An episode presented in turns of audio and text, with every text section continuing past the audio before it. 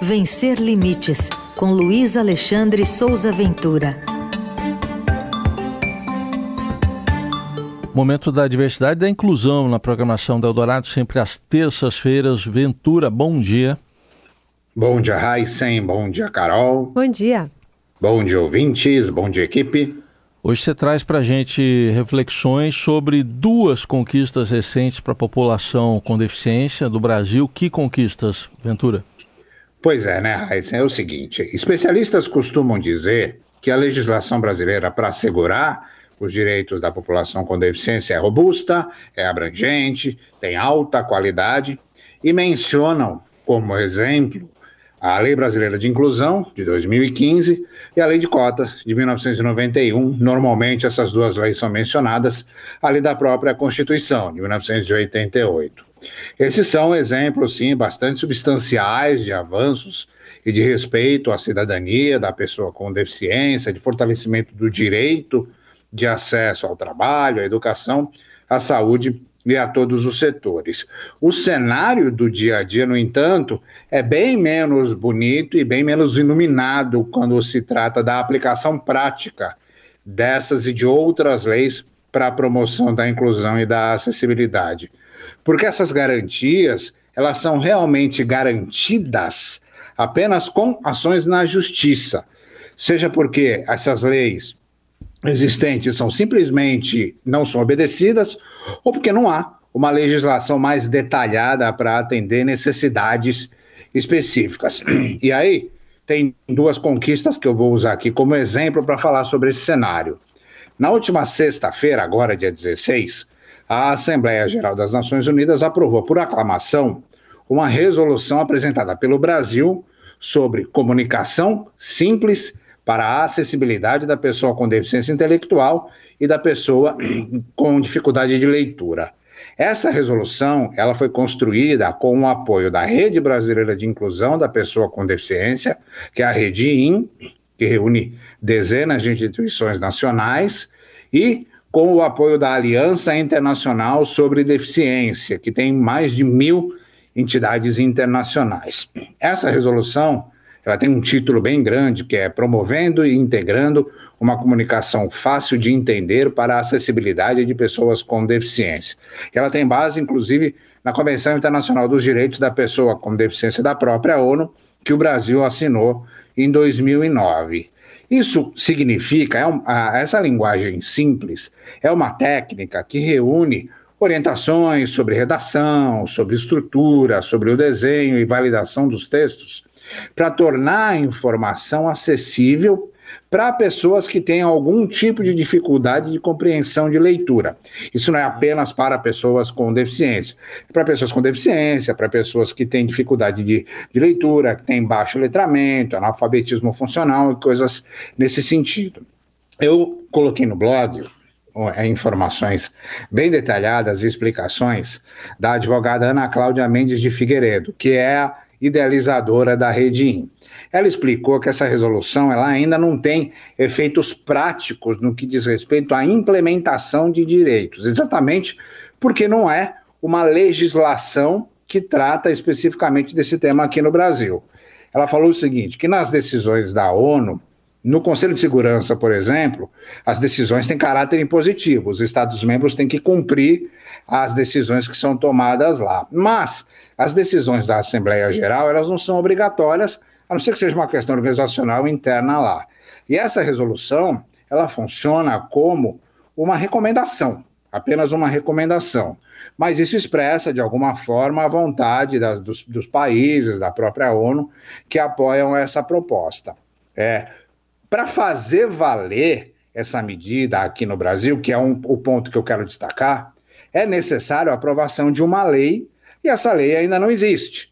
Está em trâmite no Congresso uma lei de um projeto de lei desde 2019 que é de autoria da deputada federal Érica Cocai, que é do PT do Distrito Federal, que exatamente institui a Política Nacional de Linguagem Simples nos órgãos e entidades da administração pública direta e indireta. Isso já passou por várias comissões, mas ainda não chegou na fase de avaliação lá no plenário da Câmara.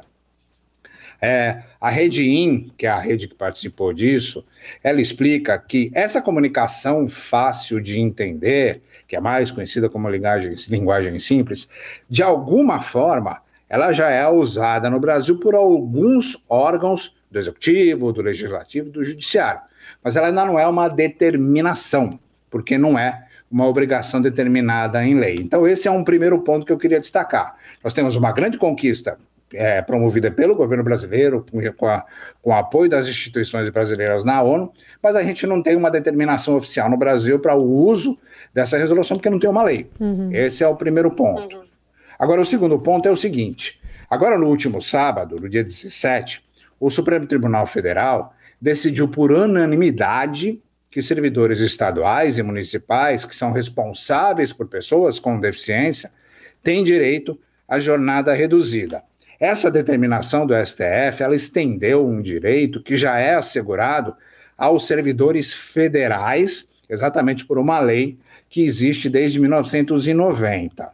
É, eu coloquei no blog, fiz uma matéria bem completa sobre isso no blog, com todo o texto da lei, com todos os órgãos, os artigos lá específicos a respeito dessa questão. É, essa ação que o Supremo julgou, ela foi ajuizada em 2020 por uma funcionária do Hospital do Servidor Público do Estado de São Paulo. Aqui em São Paulo é uma mulher, mãe solo, de uma criança com deficiência que tem sequelas severas.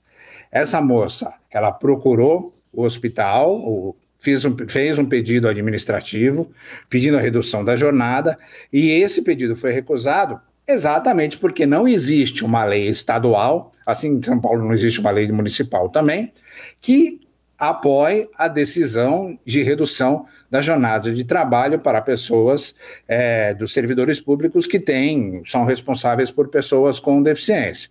É, o hospital negou, essa senhora procurou uma advogada, eu entrevistei essa advogada, o nome dela é Camila Cavalcante Barela Guimarães, e ela explicou qual foi o processo. Ela disse: olha, essa mãe trabalha 40 horas semanais, ela tem uma série de dificuldades para dar assistência para a própria filha. E aí, em 2018, ela fez esse pedido, o hospital não liberou por causa dessa questão da lei estadual, e ela entrou com a ação é, argumentando que essa mãe não pode ficar à mercê de uma inércia do Estado de São Paulo em não aprovar uma lei específica.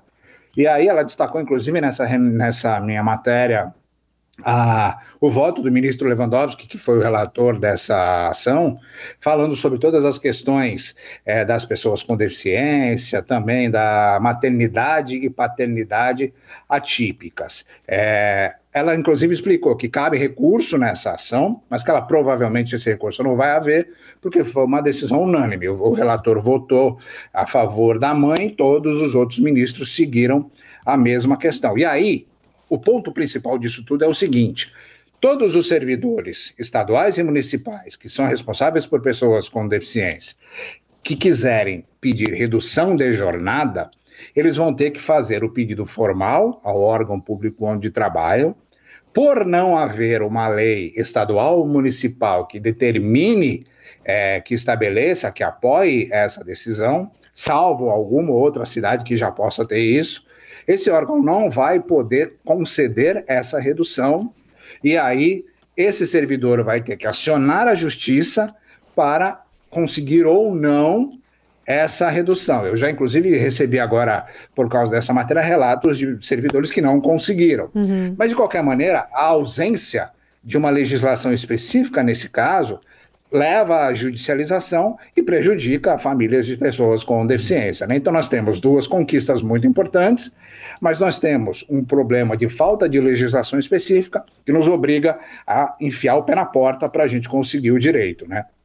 Tá aí, um dois exemplos tá aí, claros um aí, contados pelo Luiz Alexandre Souza Ventura, com a gente aqui em mais esta terça-feira, a última antes do Natal, então a gente só vai se falar de novo depois do Natal, no, no último Vencer Limites deste ano de 2022. Ventura, obrigado, Feliz Natal, até semana que vem.